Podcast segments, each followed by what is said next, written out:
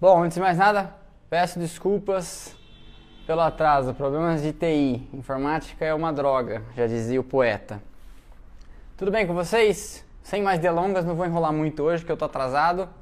É, vamos começar aqui a nossa live sobre o Grande Prêmio da Estíria, pós-corrida sobre o Grande Prêmio da Estíria.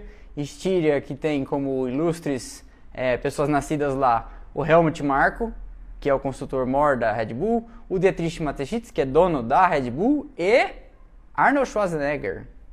Descobri essa pesquisando pessoas ilustres que nasceram no, na, na, região da Estíria, que é uma, uma província lá de, da Áustria. E aí, gostaram da corrida? É, foi interessante em alguns aspectos, mas na pista foi bem chatinha, né? Comparando com Baku, comparando até com até Paul Ricard foi melhor do que a corrida na Estíria, o que mostra como foi fraco de ação né, o grande prêmio da, da Estíria. Semana que vem esse grande prêmio da Áustria acontecendo na mesma pista. E vamos que vamos. Notícias da semana, antes da gente começar a falar da corrida em si, de que não há muito para falar, mas teve algumas coisas dignas de nota sim, tem coisa para a gente conversar sobre a corrida. A Turquia volta ao calendário, depois de ter saído do calendário, depois de ter voltado para o calendário. Né? A Turquia volta ao calendário no lugar de Singapura, Singapura está fora. Eu noticiei isso durante a semana aí, assim que foi anunciado. Então, o Istanbul Park volta. Tomara que o asfalto já esteja devidamente curado, né? Já tenha transpirado todo o óleo asfáltico que ele tem que transpirar e que a gente tenha uma corrida bacana e uma corrida no seco. É uma pista muito veloz, uma pista muito interessante, então vai ser legal de ver os carros atuais com o nível de downforce que eles fazem, fazendo aquela curva de três tomadas que tem lá em Istanbul Park, é, de pé, pé, no fundo. Seria uma, vai ser uma corrida bem interessante. São Paulo está vendendo seus ingressos também, a pré-venda já começou e aparentemente todos os ingressos colocados à venda na capacidade reduzida do autódromo estão esgotando toda vez que eles abrem aí novos lotes, eles esgotam. É, eu não estou fazendo, obviamente, propaganda disso no Splash Go, porque afinal de contas é um evento privado e eventos privados que se, se virem com suas promoções, né? Mas de qualquer forma estão acontecendo as vendas, é só você seguir lá o, o YouTube, desculpa, só você seguir lá o Instagram oficial da organização e você vai ficar sabendo de tudo que está acontecendo, preços, enfim, o que está disponível e o que não está disponível. É, eu sei que está sendo uma venda faseada aí dos, dos ingressos por, por lotes. A Austrália é, Albert Park, Melbourne, está né, tá preocupada com a realização do seu Grande Prêmio, especialmente porque ele acaba sendo a corrida seguinte ao Grande Prêmio do Brasil e pelas normas lá da província de Vitória, onde fica Melbourne, por, pelas normas dessa província, o lockdown, o lockdown não, a quarentena dos, das pessoas que chegam é, acaba invadindo a janela de espaço de tempo em que há entre as duas corridas. É basicamente assim, não há tempo hábil para cumprir a quarentena das pessoas que chegam, especialmente de zonas consideradas de alta periculosidade para a Covid, como São Paulo, como o Brasil, é, não cabe dentro dessa janela de tempo entre as duas corridas que as pessoas façam esse, esse, essa quarentena, né? Fiquem lá isoladas, em bolha, no hotel, etc e tal, como a Fórmula 1 tem feito em algumas praças. Então, tanto Albert Park como São Paulo seguem sim com um asterisco, não, sabe, não se sabe se as corridas serão realizadas. É, eu sei que há uma conversa aí de que a prefeitura e o governo do estado de São Paulo tentam com que esse, esse seja o evento de aspas reabertura de São Paulo para grandes é, ações internacionais, né? Mas nós não sabemos efetivamente como que vai caminhar a vacinação, como vai evoluir a curva de casos, etc. e tal. Eu acho que antes de torcer para ter grande prêmio, a gente tem que torcer para que parem de morrer duas mil e tantas pessoas por dia e que a gente possa voltar às nossas vidas normais. Mas essa é mais uma informação. Por sua vez, Silverstone ia vender 100% da carga de ingressos para a realização do Grande Prêmio da Inglaterra, porque lá a vacinação está avançada, porque lá a situação está mais controlada, mas em razão da tal da variante Delta, que está fazendo com que a, o cenário regrida até em Israel, a organização lá, o BRDC, British Racing Driver Club, é, que é dono do Silverstone e é quem organiza a corrida, está preocupado e talvez não se faça mais a, a corrida com 100% da torcida, 100% da carga de ingressos planejada. Essa é uma informação bastante relevante em comparação até com o que se planeja em outros, outras praças, né? inclusive no Brasil. Também nessa semana, aí nessa prévia do que eu sempre faço aqui, né, o Hamilton se pronunciou a respeito da renovação do Bottas, a respeito de quem que ele gostaria que fosse o seu companheiro de equipe, e o Bottas disse, desculpa, o Hamilton disse que ele gostaria sim que o Bottas permanecesse. Essa é uma informação interessante, até porque ele sabe que ele precisa do Bottas nessa temporada mais do que nunca se a Mercedes pretende e se ele pretende vencer o campeonato. O Bottas vai ser dessa vez mais do que nunca o parceiro que o Hamilton precisa aí nessa luta apertada e que a Mercedes até aqui está perdendo contra a Red Bull. Então essa, essa também é uma, é uma declaração poderosa. Eu não sei até onde vai a influência do Hamilton, porque a Mercedes está bastante preocupada. E hoje o Bottas fez o dele, nós já vamos falar da corrida. Hoje o Bottas fez o dele, mas a Mercedes está bastante preocupada com a continuidade do campeonato de construtores e com o Bottas produzindo, como produziu em algumas ocasiões, abaixo da crítica, abaixo do nível básico aí do que se espera de um piloto num carro em condições né, de pódio em todas as oportunidades. Nos treinos livres o Bottas protagonizou né, uma pataquada grave, ele rodou com o carro dentro do pit lane, se você não viu vai no feed que eu postei, essa, essas fotos e esse vídeo. Eu estava assistindo o treino livre e ele comete uma pataquada. A McLaren protesta e essa foi a razão dele ter tomado uma punição e perder três posições no grid, porque ele sai simulando até uma saída de, pit stop ali, perde o controle do carro e poderia ter atingido com até seriedade os pilotos da McLaren, ah, desculpa, os engenheiros, os mecânicos da McLaren que estavam em posição para receber o carro deles, né? O pit lane é provavelmente a região de um circuito em atividade de corrida, pit lane é a região mais perigosa que você pode ter, né? Porque você tem o contato direto, a interação direta entre carros. É, eu dizia que o pit lane é a região mais perigosa de um autódromo com atividades de corrida, né? Porque você tem pilotos, carros, engenheiros, seres humanos interagindo com, com máquinas, né? E é a região mais perigosa. Por isso a limitação de velocidade, por isso tanto que a Fórmula 1 evoluiu nesse aspecto e hoje em dia você não vê aquela farra, inclusive no pit lane, de pessoas, é, fotógrafos, penetras, curiosos caminhando, como você via nos anos 70, nos anos 80, até nos anos 90, até o, os acontecimentos de San Marino em 1994.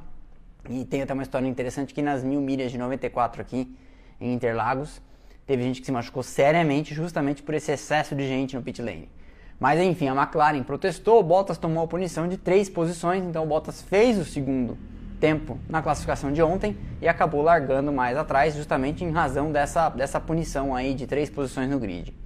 Também nos treinos livres a Ferrari parecia muito perdida. Na primeira e na segunda sessão, se eu não me engano, na primeira sessão só ela conseguiu colocar um dos carros no top 10 e na segunda sessão nenhum dos carros e parecia que ia ser como em Paul Ricard, mais um final de semana tenebroso para a Ferrari, em que ela estava, como dizem os ingleses, nowhere, né? Não, não, em momento algum se achando é, na pista. E não foi o que aconteceu. Eles conseguiram depois classificar bem e a Ferrari fez um monte de pontos nesse final de semana, com, ao contrário da McLaren, sua rival direta aí na disputa pelos construtores. E a gente já vai falar, já vai falar disso. Na classificação, pole do Verstappen e em nenhum momento o Verstappen pareceu que seria ameaçado pela Mercedes. Em, um, em nenhum momento pareceu que a, que a, Mercedes teria condições ali de colocar o carro perto. No, na terceira sessão livre, o Hamilton até colocou o carro na frente, até fez o melhor tempo, mas ainda assim nunca pareceu que a, que a Red Bull ter, estaria ameaçada. Uma pista que historicamente sempre foi muito favorável, é, pelo menos em resultados você vê isso. Na era híbrida, a Mercedes sempre dominou é, e, e, ela conseguiu é, colocar o ano passado, se não me engano, uh, 100 é, maiores percalços.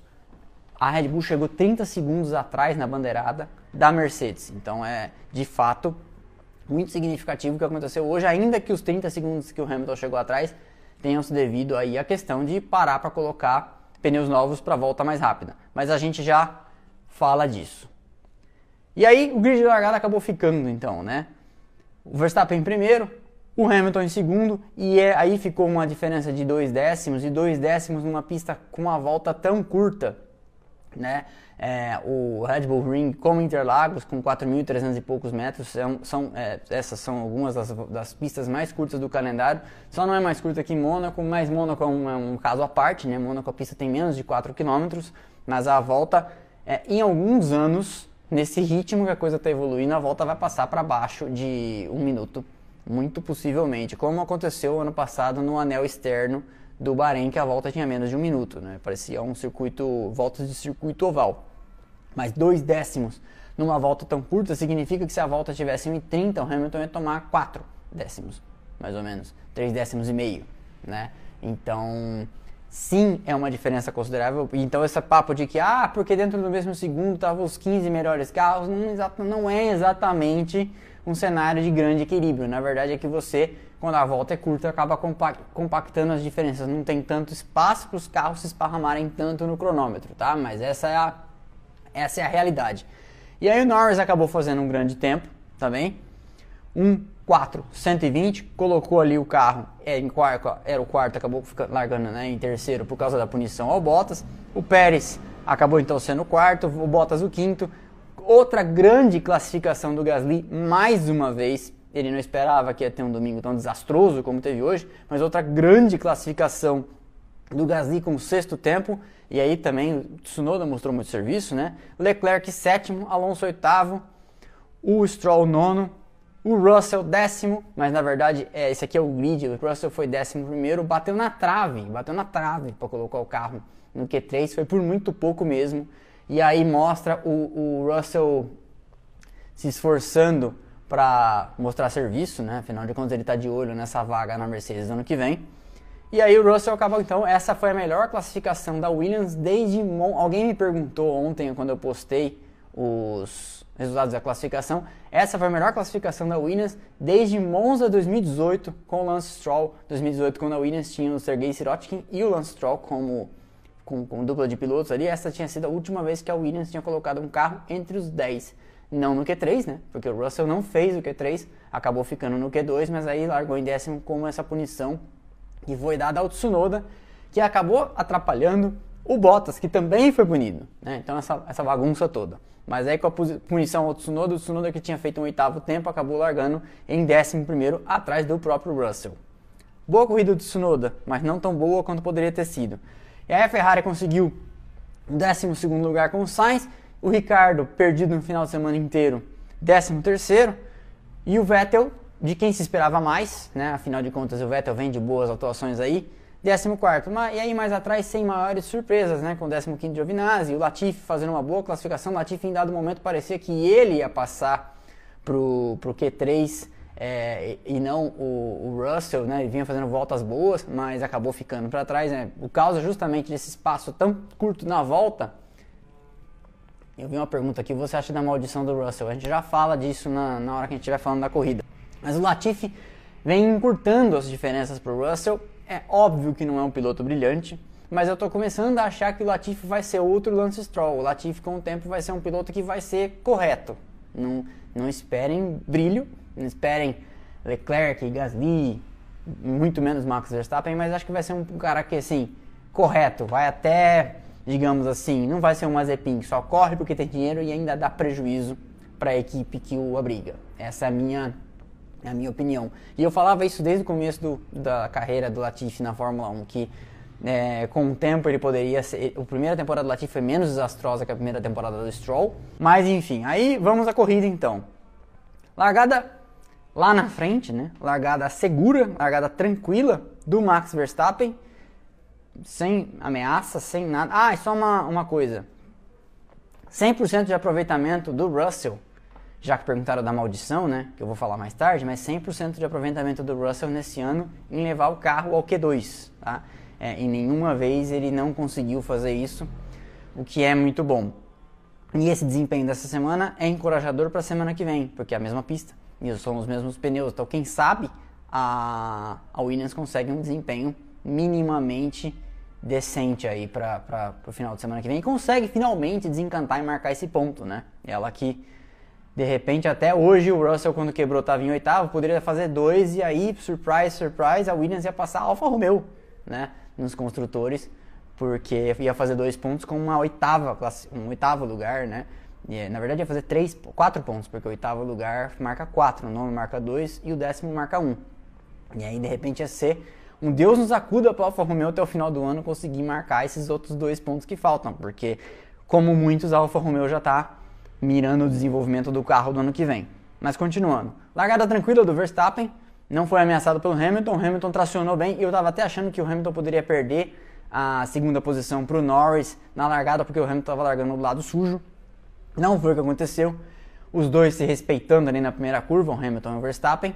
E aí, primeiro trecho, o Hamilton já foi percebendo que não teria carro mesmo, né? não tinha ritmo de jeito nenhum. Eu olhei aqui nas primeiras 20 voltas, o Hamilton só conseguiu ser mais rápido e assim por milésimos na volta 19. Em momento algum ele conseguiu ameaçar o, o Verstappen no primeiro trecho da corrida. Não foi uma largada tranquila mais atrás, né? Porque a corrida do Gasly foi arruinada é, num momento meio esquisito com o Leclerc ali. Eles trocaram toques e a FIA não fez nada. É, o Leclerc talvez até merecesse uma, uma punição, porque ele cortou o pneu do, do Gasly, deu pra ver, né? E aí depois o pneu colapsou e acabou arrancando aí o eixo traseiro e acabou de vez com a corrida do, do coitado do Gasly. Poderia ter sido um resultado bom, ele vinha bem, largou, né, classificou bem, e o Tsunoda andou bem a corrida inteira, então talvez tivesse sido outro resultado decente para a AlphaTauri, marcando bastante pontos de novo. Mas enfim, não foi o que aconteceu. E o Leclerc, depois desses toques, começa uma recuperação heróica. Alguém me mandou no WhatsApp, é, ainda no começo da corrida, falou: Nossa, vai, o Leclerc tem chance de fazer uma corrida histórica. E de fato foi o que ele fez, né? Foi uma, uma recuperação assim, muito, muito sólida, veio passando todo mundo, a corrida toda andando muito bem lá no final, conseguiu chegar junto com, com o Sainz, né? Então foi uma.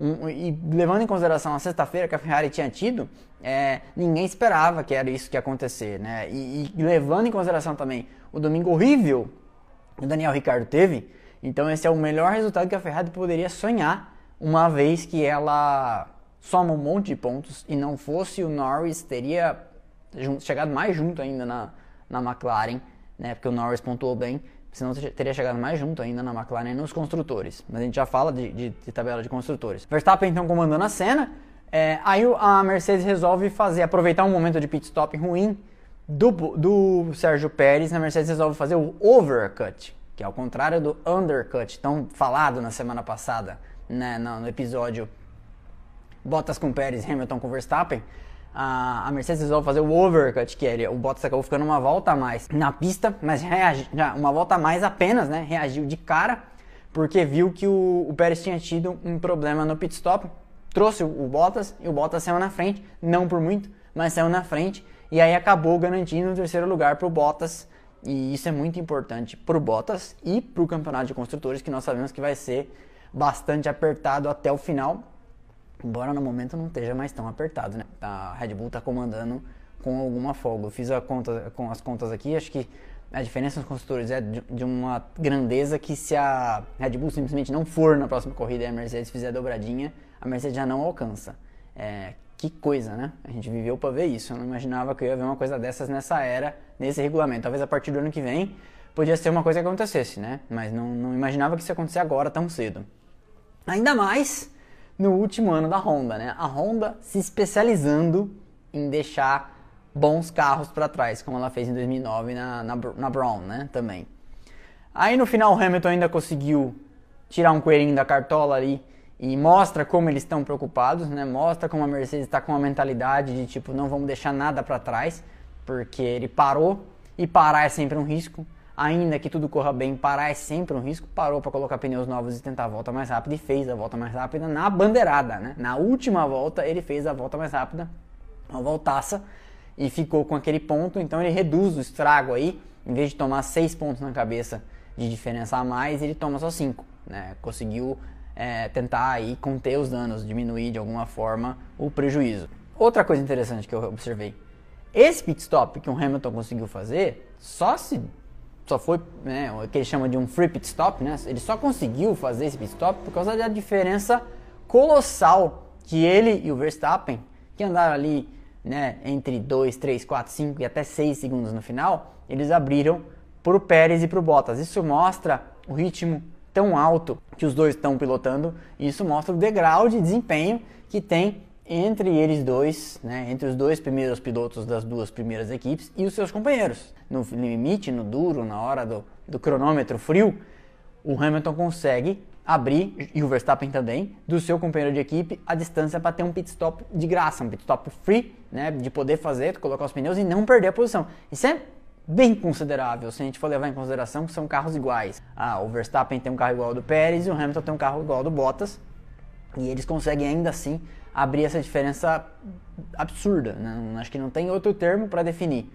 Então ele fez o pit stop e aí conseguiu fazer essa, essa parada e ganhar essa, esse ponto extra.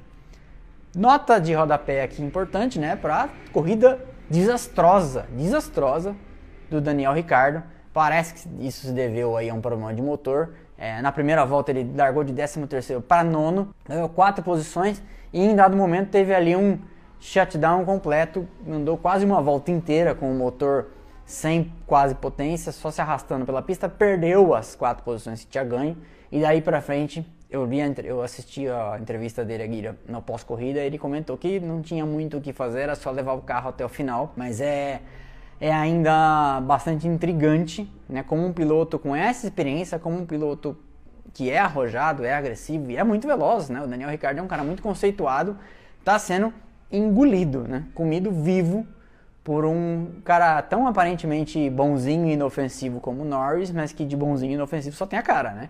É, vem fazendo uma temporada maiúscula. O Norris tem deixado o cartão de visitas deles para ir para assim, a hora que essa geração da frente começar a parar, esse pessoal começar a se aposentar, é, é, tem, temos muita gente boa ainda chegando e vindo e esse negócio de que na Fórmula 1 só o dinheiro manda não é bem assim, né? Você vê que ainda tem espaço para grandes pilotos, tá aí o Norris que não nos deixa mentir e outros grandes, grandes nomes que estão chegando não por, por patrocínio, mas sim por esforço e por mérito próprio. Isso ainda é uma verdade.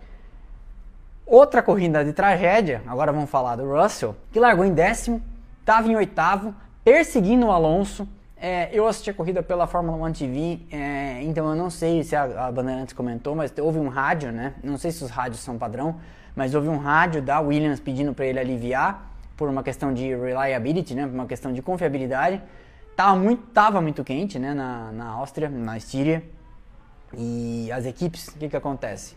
Não sei se vocês lembram ano passado, que a Mercedes correu pela primeira vez nessa, nessa a temporada começou na Áustria ano passado, né? não sei se todo mundo lembra, no meio, bem no meio da pandemia. É, a Mercedes com carro preto, pela primeira vez com carro preto, é, decidiu de última hora, né, com, por causa dos, dos, protestos nos Estados Unidos, da morte do George Floyd, resolveu pintar o carro de preto. É, tô vendo que a Williams falou do rádio, sim, né, saiu na, na transmissão brasileira. As equipes tendem a tentar abrir as entradas de ar em lugares quentes, assim como estava na Áustria, só que isso é um, é um stick puxa. Você aumenta as entradas de ar, você perde eficiência aerodinâmica. Então, é, a turma do motor, turma de, do, da, da, parte interna do hardware do carro, sempre quer mais entradas de ar. E a turma da aerodinâmica nunca quer mais entradas de ar, porque isso prejudica o desempenho do carro. Então, é sempre uma. Você cede mais para ter melhor temperatura e garante que o carro chegue ao final, mas você perde um ou dois décimos de segundo exatamente com isso para que né, você faça isso, você perde um pouco de aerodinâmica. Então sempre é um stick puxa. E aí é, a Mercedes, a Mercedes fornecedora de motores nesse caso, né, recomendou para os seus clientes McLaren, Williams, Aston Martin que usassem uma configuração X ali com mais entradas de ar, justamente pra, por causa do calor, fazia 29, 30 graus, que não é o normal é, para essa região, é, ali é uma região de montanhas, né? Mas era um, é, o verão na Europa está sendo forte, foi assim na semana passada também por Ricard, só você vê a quantidade de formação de nuvens pretas em volta, porque isso é bem coisa de verão, né? É muito sol, muita evaporação e chove. É, e, e não sei se vocês viram também que acabou a corrida e começou a pingar, né? A corrida mais cinco voltas teria terminado com chuva. Mas enfim, a Mercedes ah, recomendou isso aos seus clientes e a Williams pediu para o Bottas reduzir ali um pouco o ritmo por causa de questões de confiabilidade. Não deu outra. Cinco voltas depois, ele não reduziu, né? É, garotão animado que estava perseguindo o Alonso. Eu até comentei com meus amigos na, durante a corrida. O Alonso estreou na Fórmula 1 em 2001 e o, o, Ross, o Russell nasceu em 1998, ou seja, quando o Alonso estreou na Fórmula 1, o Russell tinha 3 anos de idade. E estava hoje perseguindo o Alonso, de, a Alpine do Alonso, pelo sétimo lugar. Voltas depois, ele fez o pit stop, não sei se vocês viram, a equipe dá uma descarga de ar comprimido. Ali na lateral tem um, tem um, um, um jack, que eles chamam, né? tem um engate ali, para injetar ar comprimido no motor, porque o ar comprimido comanda partes do carro é, parte é, é, como, como pressão hidráulica, ele comanda gerenciamento de várias coisas, motor, câmbio, é, e aí quando eles colocam ar comprimido é porque as coisas não vão bem, porque o motor está perdendo. É quase como fazer uma transfusão de sangue num paciente, tipo, você não pode ficar fazendo toda hora, né? E aí foi o que aconteceu. Mais umas voltas ele, ele já teve um pit stop mais demorado, já saiu atrás por causa dessa injeção de ar comprimido. Depois ele teve que fazer outra vez é, totalmente não programada e acabou abandonando. Então, é, falemos da maldição do Russell. É uma coisa engraçada, né? Não há explicação técnica para o que aconteceu hoje.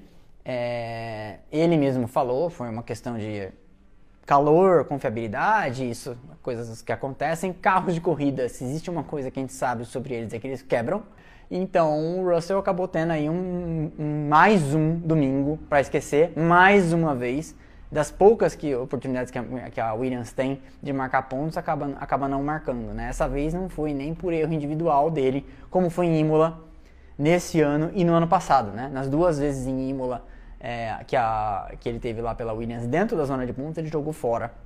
Esse ano batendo ah, de maneira até meio afobada no Bottas e dando aquele showzinho.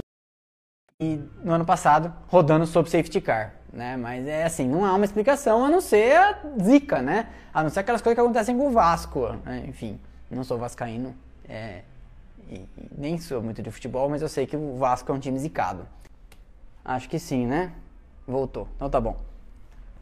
Outra coisa digna de nota foi a corrida do Tsunoda, né? O Tsunoda que a gente vem falando e criticando ele aqui teve uma corrida mais madura, teve um desempenho mais decente, é, andou bem, a corrida toda, perseguiu de perto ali naquele bolo em que estavam Alonso, George Russell, ele andou bem a corrida toda, é, não cometeu erros, perseguiu de é, pilotos bem mais experientes que ele e acabou até saindo com um pontinho. Então foi uma, uma atuação do, é o que se espera que o Tsunoda faça, levando em consideração que o carro da AlphaTauri nesse ano é tão bom.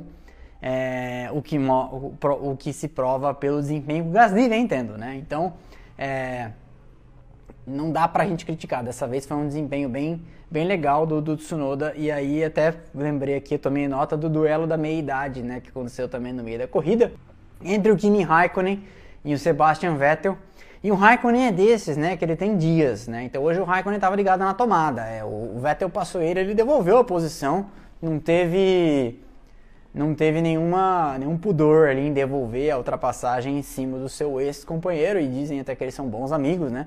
Devolveu a posição no duelo, como eu falo, da meia-idade. Teve uma etapa, acho que foi em Portimão esse ano, né? Que estavam Vettel, Alonso e Kimi Raikkonen no mesmo train de corrida ali, na mesma perseguição, é, disputando de maneira bem próxima. Bom, resultado da corrida então. Max Verstappen vence o Hamilton 35 segundos atrás, por causa dessa parada para colocar borracha nova, o Bottas em terceiro com o overcut que aplicou né, a Mercedes e ele sobre o Pérez. É um resultado bom, é, é um resultado meio que tira um pouco o pescoço do Bottas da forca. Eu não acho que é isso que vai influenciar, um resultado só, que vai influenciar a decisão da Mercedes de sair ou de ficar é, com ele, mas eu acho que é, ele só faz a, a ele mesmo um grande favor até com outras equipes. Alguém comentou comigo que o Bottas anda tão desbocado é, criticando tão abertamente as coisas que a Mercedes faz com ele, até para mostrar para outras equipes que, que nem tudo o que acontece de ruim com ele é culpa exclusiva dele.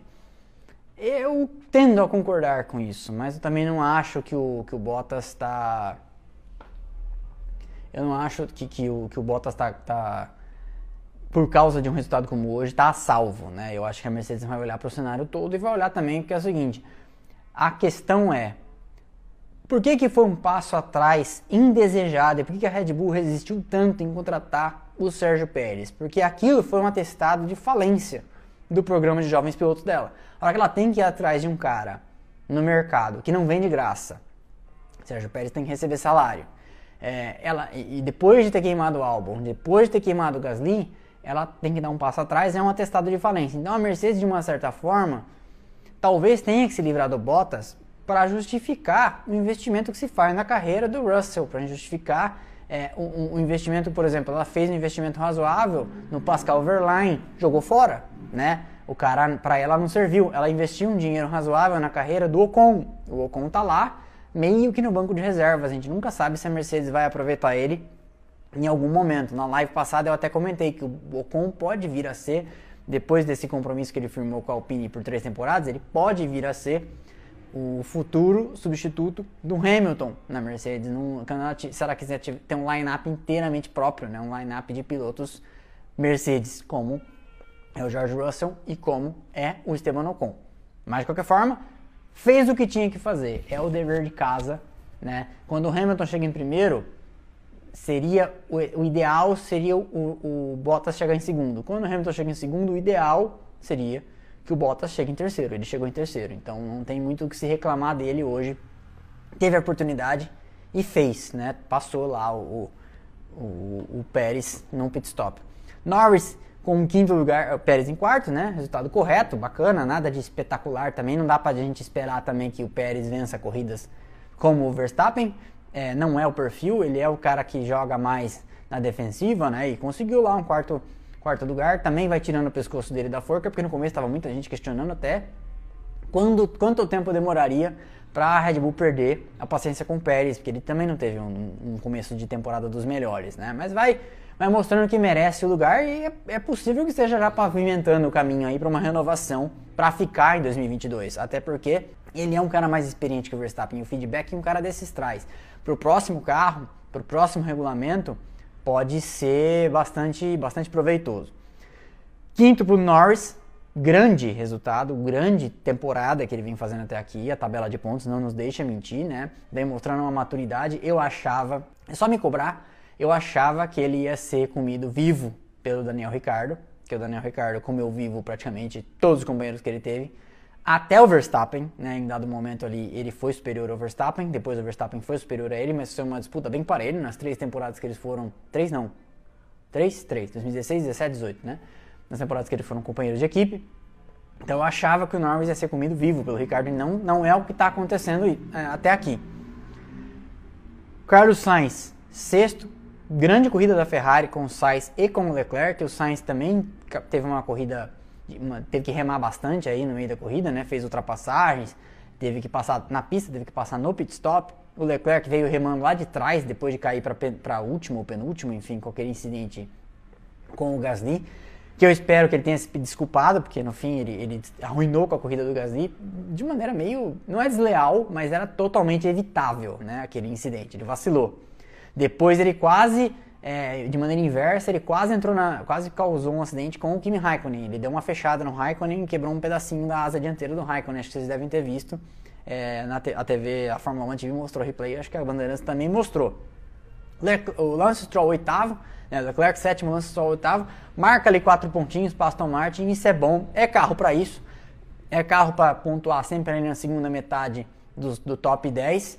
Não foi o que aconteceu com a outra Aston Martin, mas ainda assim tem que estar tá ali, porque a rival direta dela nessa, nesse momento acaba sendo a, AlphaTauri. E como a AlphaTauri só fez um ponto com o décimo lugar do Tsunoda, ela encosta três pontinhos. E essa é uma briga que vai se arrastar até o final do ano. E é uma. Não é exatamente onde a Aston Martin queria estar, tá, né? Depois do ano que ela teve, é, ano passado, e com a chegada de investimento, com a chegada de mais coisas, acho que ela esperava estar tá disputando aí com a McLaren e com a Ferrari. Não é o que está acontecendo até aqui, mas é o que tem para janta, vamos dizer assim, da, da Aston Martin. O nono Alonso, Alonso de fato parece que pegou, né? Já, já voltou a ser o piloto que era e, vem, e é um cara que sempre tira mais do que o carro tem para dar. Você quer saber quando o, Alonso, o quanto o Alonso tirou do carro a mais do que o carro tem para dar? Você sempre compara com os companheiros de, de, equipe do Alonso, como por exemplo hoje o Ocon teve uma corrida bastante apagada, né? Foi 13 terceiro ou 14 quarto. É, vamos ver aqui. Ocon 14 quarto. Então assim, isso aqui é o, o quanto o Alonso, o quão o Alonso foi bem, o quanto o Alonso tirou do carro a mais que o carro tinha para dar. Um nono, um nono lugar que marca dois pontos. O Tsunoda foi décimo. Eu esperava mais do Tsunoda. O Tsunoda andou atrás do Alonso a corrida toda praticamente. É, acho que o carro da AlphaTauri era mais carro durante a corrida toda, mas não conseguiu passar. É, e em tempo de DRS, e o, o, japonês da AlphaTauri é um cara tão agressivo, né? Eu esperava mais, eu achei que ele ia se livrar mais facilmente. Como eu também achei que o Vettel ia fazer, passar o Tsunoda, né? O Vettel andou boa parte da corrida ali na, na zona de DRS do Tsunoda e não passou. E o décimo, uh, atrás do Tsunoda, o décimo primeiro, não foi é, o Vettel, porque no final o Vettel foi ultrapassado pelo Kimi Raikkonen, que hoje ligou na tomada, né? E fez um décimo primeiro lugar. Não pontuou, infelizmente, para ele, mas fez uma boa uma boa exibição. Uma, não dá para negar que foi uma boa corrida do Raikkonen, dadas as condições, dadas as variáveis, porque largou, largou mais atrás, né? Décimo segundo Vettel, como eu comentei, não foi uma grande exibição, perto do que ele vinha vendo, teve até pódio, né, é, em Baku, mas mostra que ele está superando, né, os problemas que tinha, que vinha tendo de adaptação no começo da temporada e está voltando aí a, a, a dar as cartas de acordo com o que gostaria. E esses caras o próprio Ricardo, que ainda está indo mal, que é o próximo, atrás do Vettel, o 13 terceiro Daniel Ricardo. O Vettel e o Alonso nas duas equipes estão sendo com certeza instrumentais para próxima temporada. Esses caras fazem muita informação, né?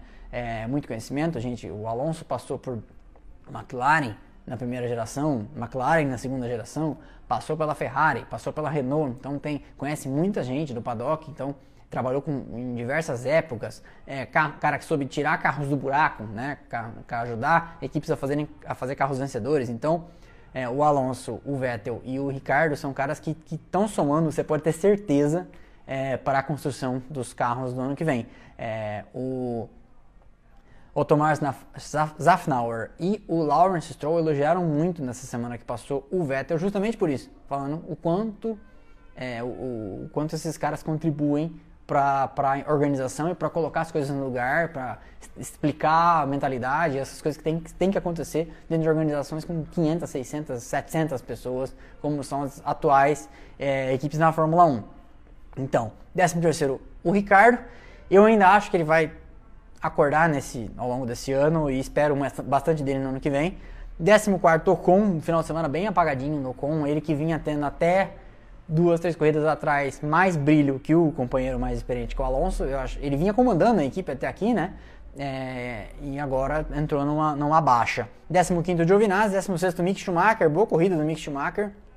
17º Latifi, 18º Mazepin, Mazepin, e aí não concluíram a corrida o Russell e o Gasly. O Russell por aquele problema de motor e o Gasly lá pelo aquele abandono no começo, quando perdeu a, perdeu a roda é, depois de um furo de pneu causado pelo Leclerc. O campeonato de pilotos ficou com. Façam suas perguntas, tá? Eu tô vendo que tem algumas. É, eu farei, eu, eu as leio nos 10 últimos, 10 últimos minutos aqui da nossa live. Max Verstappen tem 156 pontos, o Hamilton tem 138, então são quantos pontos de diferença? Dá 18 pontos? É isso? Não. É? 158 para seria 20, né? É, acho que é 18 pontos, é isso. Então já é uma diferença que é um segundo lugar. Né? Então se o Verstappen, se o Hamilton chegar em segundo lugar na corrida que vem, para ele encostar, o Verstappen precisaria ter abandonado. Se o Hamilton vence, é, ele, o Verstappen teria que chegar para fazer 18 pontos a mais, é, 25. O, Verstappen não poderia chegar, em, acho que em sexto, uma coisa assim, para ter um empate. Né? Então é, você vai vendo que quando o delta de distância entre um piloto é, e o outro já vai ficando próximo de uma vitória, é, vai ficando complicado. É, de, se você está pensando em campeonato, está pensando num, você vê que as coisas estão muito parelhas, né? Não, não, tem acontecido de um, de um não pontuar quando o outro pontua, né? Ou em Baku quando os dois não pontuaram, né? Que foi o que acabou acontecendo. O terceiro campeonato, ressurgindo das cinzas aí, né? Porque não estava nem no top 6 há 3, 4 corridas atrás. Sérgio Pérez, 96 pontos. Quarto, não, não deveria estar aqui, mas vem brigando na base da cotovelada por esse espaço é no campeonato. É o Norris com 86 pontos. O quinto é o Bottas com 74. O Bottas tem que estar na frente do Norris. O Bottas tem que disputar com o Pérez, né? Então ele está aí 22 pontos atrás do Pérez, né? Não vou nem falar o que ele, quanto ele está atrás do Hamilton, que ele já tem quase metade da pontuação do Hamilton. ele tem 74, o Hamilton tem 138.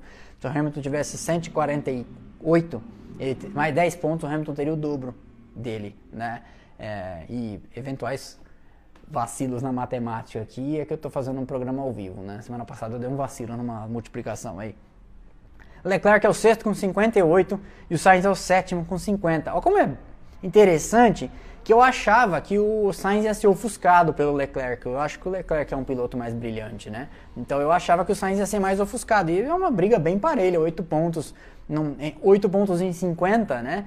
É uma diferença bem, bem decente, levando em consideração aí que o Leclerc já está no seu indo, tá no seu terceiro ano, né? 2019, 20, 21, está no seu terceiro ano de Ferrari, a equipe era dele, né?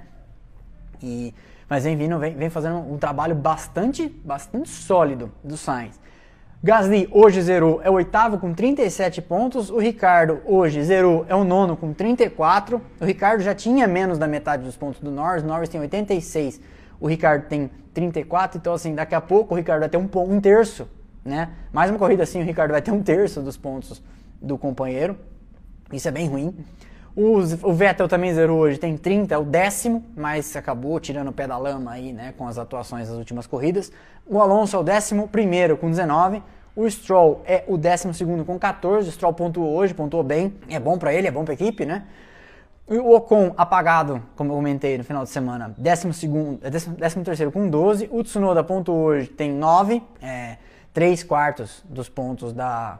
Não, 4 quintos dos pontos da AlphaTauri são do Gasly. 1 quinto é do. É do, do Tsunoda. Então, assim, é também uma performance bem desnivelada. Mas pelo menos ele deu uma acordada aí, né? Nas últimas corridas vinha vindo bem mal o Tsunoda.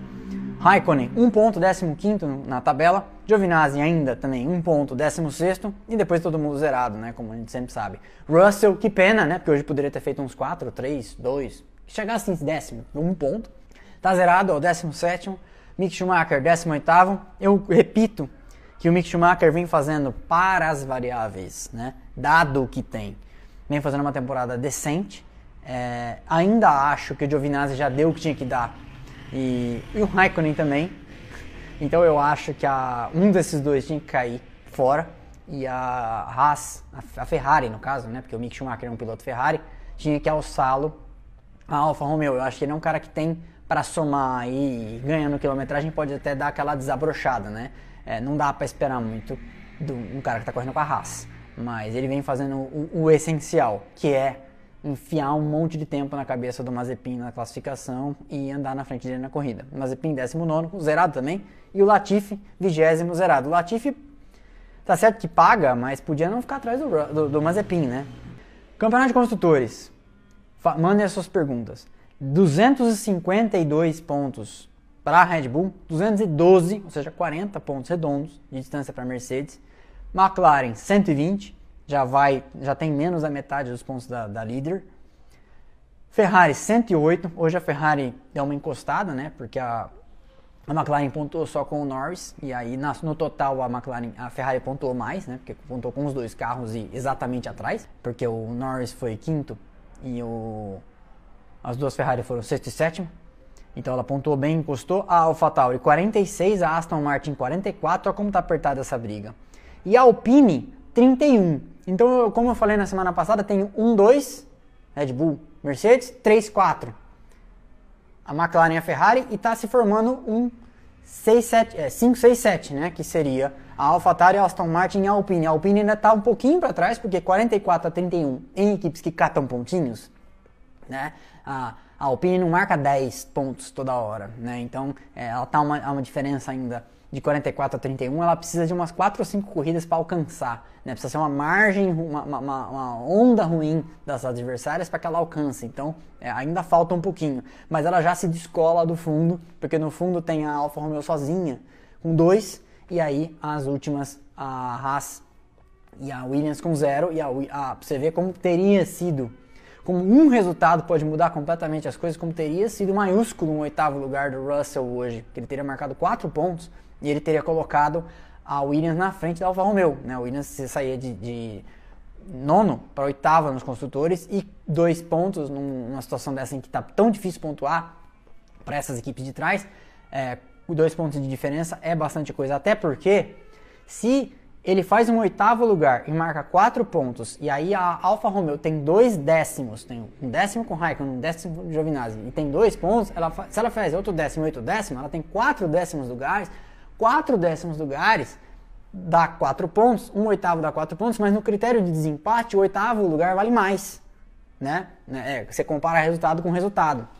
Um oitavo lugar sempre vai valer mais do que quatro décimos. Então, não é só o ponto é a classificação. Porque sabe-se como é difícil chegar em oitavo lugar, né? Então a Alfa Romeo não conseguiria tão facilmente fazer esse, esse resultado.